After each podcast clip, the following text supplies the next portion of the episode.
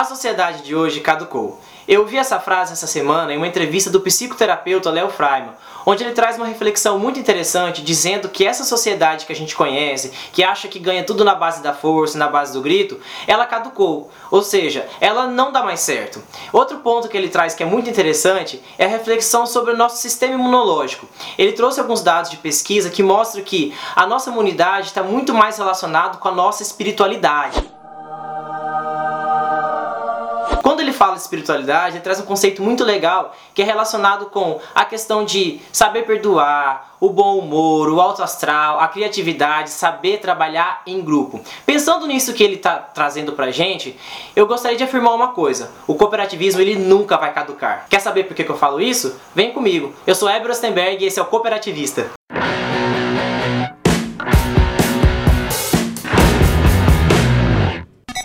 Por que, que eu afirmo que o cooperativismo nunca vai caducar, nunca vai ficar obsoleto? Quando o Léo Freiman traz essa reflexão sobre espiritualidade, eu vejo que está muito relacionado com a questão de princípios e valores. É aí que entra o cooperativismo. Mas o que, que torna as cooperativas tão diferentes assim? No meu ponto de vista, eu enxergo três pontos principais. Primeiro, o objetivo das cooperativas não é lucro, o objetivo é atender a necessidade dos seus associados, donos, sócios, cooperados, como vocês quiserem chamar. Segundo, as cooperativas são feitas de pessoas. Para eu criar qualquer empresa como hoje, eu preciso do que? Dinheiro. Para eu criar uma cooperativa, eu preciso de gente. E terceiro ponto, todas as ações das cooperativas são tomadas baseadas em princípios e valores. A base do cooperativismo mundial hoje tem sete princípios, ou seja, todas as cooperativas em qualquer lugar do Brasil ou do mundo seguem esses princípios na hora de tomar as decisões da sua cooperativa.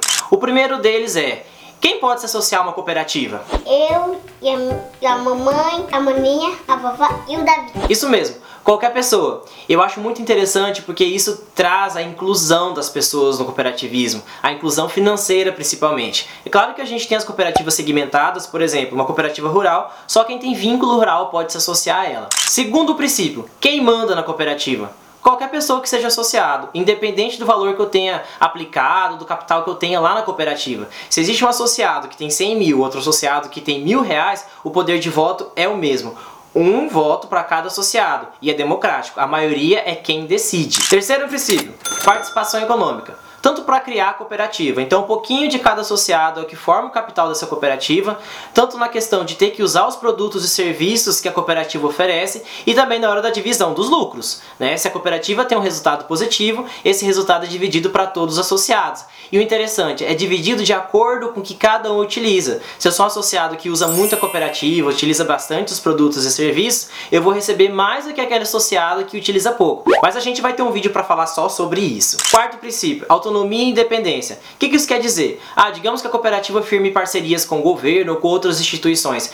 Ele sempre tem que pensar que quem vai tomar as decisões da cooperativa são os associados. Nenhuma parceria pode interferir nisso. Inclusive as cooperativas podem ser criadas é, sem interferência do Estado. Isso não quer dizer que elas não são regulamentadas, ou seja, tem que cumprir a lei. Quinto princípio, para mim, é um dos mais importantes, que é a questão da educação, formação e informação. As cooperativas elas têm que levar a educação para os seus associados. Digamos que eu acabei de me associar a uma cooperativa, não sei nada de cooperativismo.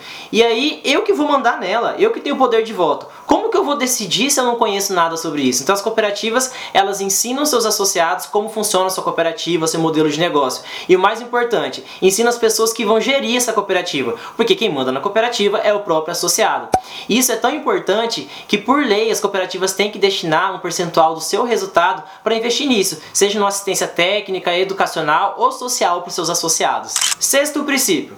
Vocês imaginam a força que tem várias pessoas que se unem e criam uma cooperativa, o seu próprio negócio.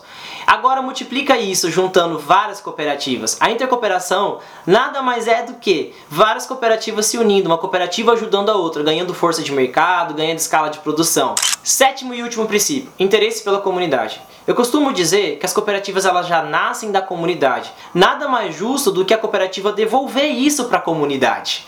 Então, esse princípio está muito relacionado com a cooperativa olhar para o desenvolvimento local, olhar para o desenvolvimento social e econômico daquele lugar e pensar o que, que a gente tem feito para desenvolver mais esse lugar. E olha que curioso! Esses sete princípios são os mesmos que foram idealizados há quase 200 anos em Rochdale, na Inglaterra. E aí eu te pergunto, você acha que o cooperativismo vai caducar? Eu acredito que não. Até o próximo vídeo.